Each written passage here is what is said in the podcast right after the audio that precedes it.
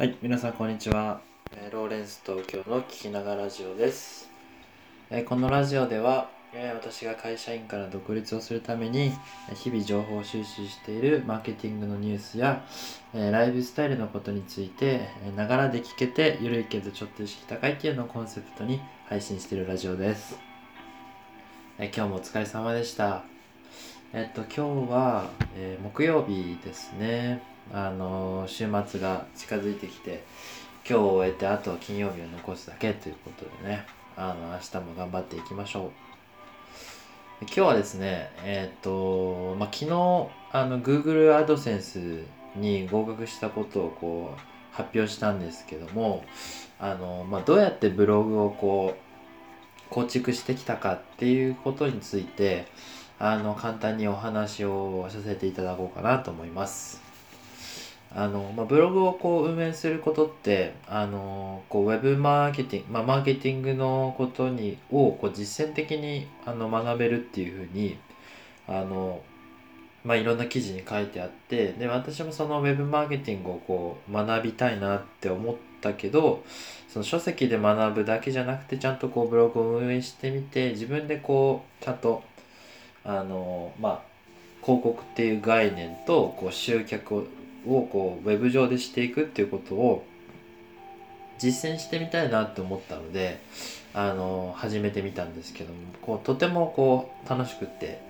あのハマってしまったんですよねでそれについてこういろんな方法どうやってどういうふうにやってきたかっていうのをこうシェアさせてもらってこれからこうマーケティングのことやあのブログの立ち上げとかを考えている方の参考になればなと思います。えっと、まあ、ざっくりとした話で言えば、まあ、3つに分解すると、まあ、まずは、あのーサーバーを契約します。えっと、まあ、その前提としてパソコンを持ってでないといけないんですけど、PC をまず持ってるっていうのが大前提です。で、インターネットを接続できるっていうその環境が大前提としてあって、で、3つ段階があるのでお話ししたいと思います。えだ第1つ目が、えっとまあ、サーバーを契約すると。えーで2つ目が、あのー自分の、えっとワードプレスっていうのをインストールしてそこからウェブサイトを作りますと。で3つ目がコンテンツを作ると。まあ、ブログをこう書くっていうその3本立てになってるななってると思います。で1つ目の、あのサーバーを契約するっていうのはえっとこうあんまり詳しくない人からするとなんでブログ作ろうとしてるのにサーバー契約しなきゃいけないのって感じになると思うんですけどサーバーって要はあのデータの保管場所みたいな感じなんですよね。で、えっと、全然そのレンタルしなくても自分の家でこう持った持ってでこうデータを保管しておけば全然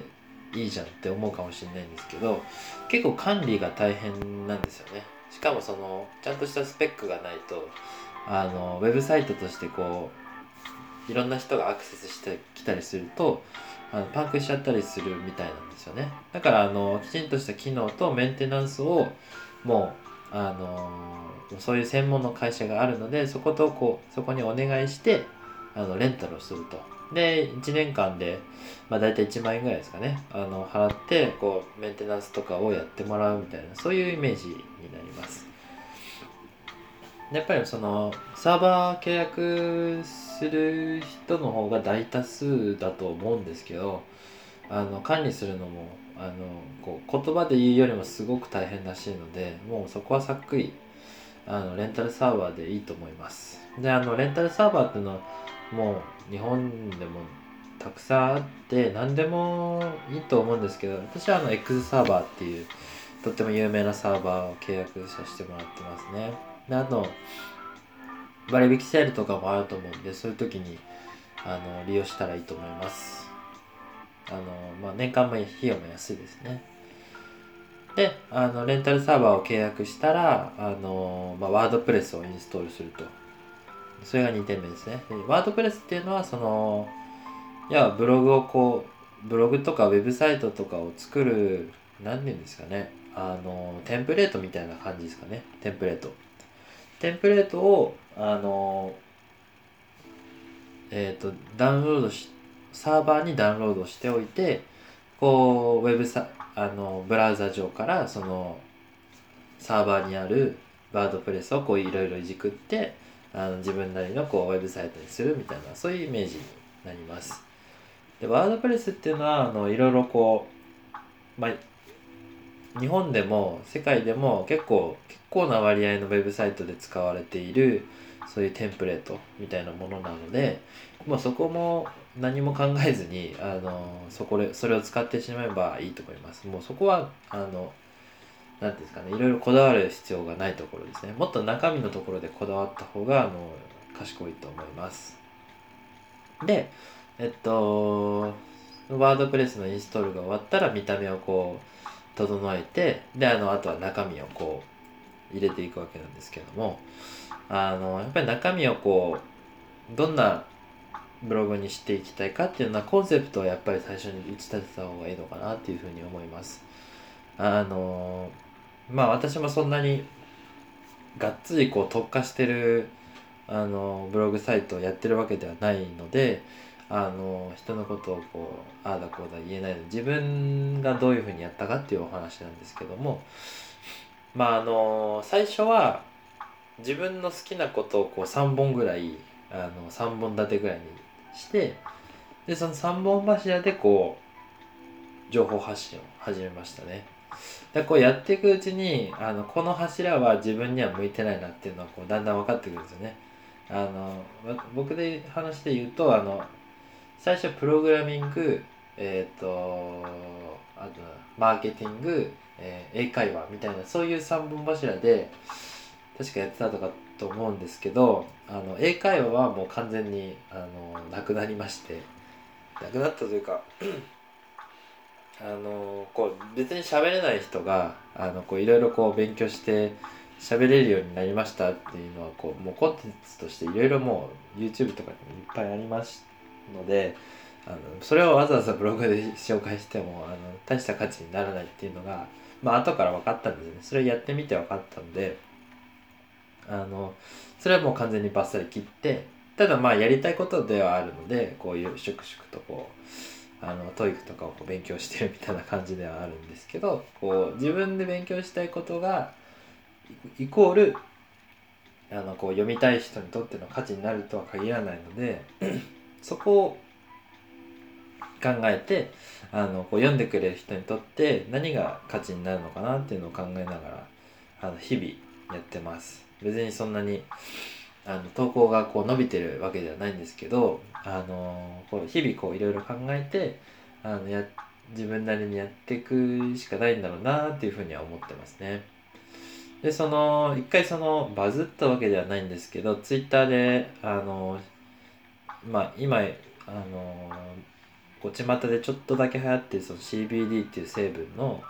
あのベイプの話がこうブログに書いたらその公式の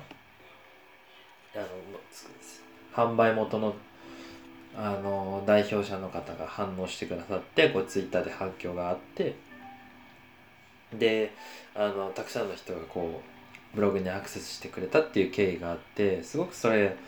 嬉しかったんで、まあ、そういうのも別に狙って書いたわけじゃなくてその自分で興味があっていろいろ試してみてあのでいいなっていうふうに思えたからこう人におすすめできたっていう経緯があったんであのこういろいろ狙って作れるのはこうもっとあの経験を積んでからなのかなっていうふうな感じがしていてあの今はもうひたすらこう自分の経験をあのひたすらコンいいコンテンツとしてこうどう消化されさせるのかっていうところにこう中なんですかねこう力を注いでるような感じになりますね。まあ、こんな感じであのブログの立ち上げをしていきました。あのこうワードプレスってこうプログラミングとかわかんない人でもできるようになってるんですけどあの PHP っていうそのプログラミング言語を分かっているとあの例えばここのあのウェブサイトのあの仕様をこういうふうに変更したいっていうふうになった時にこういろいろこう工夫できるんですよね。まあ、HTML、CSS もそうなんですけどあのそういうのをこう知ってるとどんどん楽しくなって結構それにはまってあのワードプレスでこういろいろじっくり出したっていうのもあったんですけどあのこう自分の興味をこう持ちながらあの興味の方向でいろいろこう進んでいってで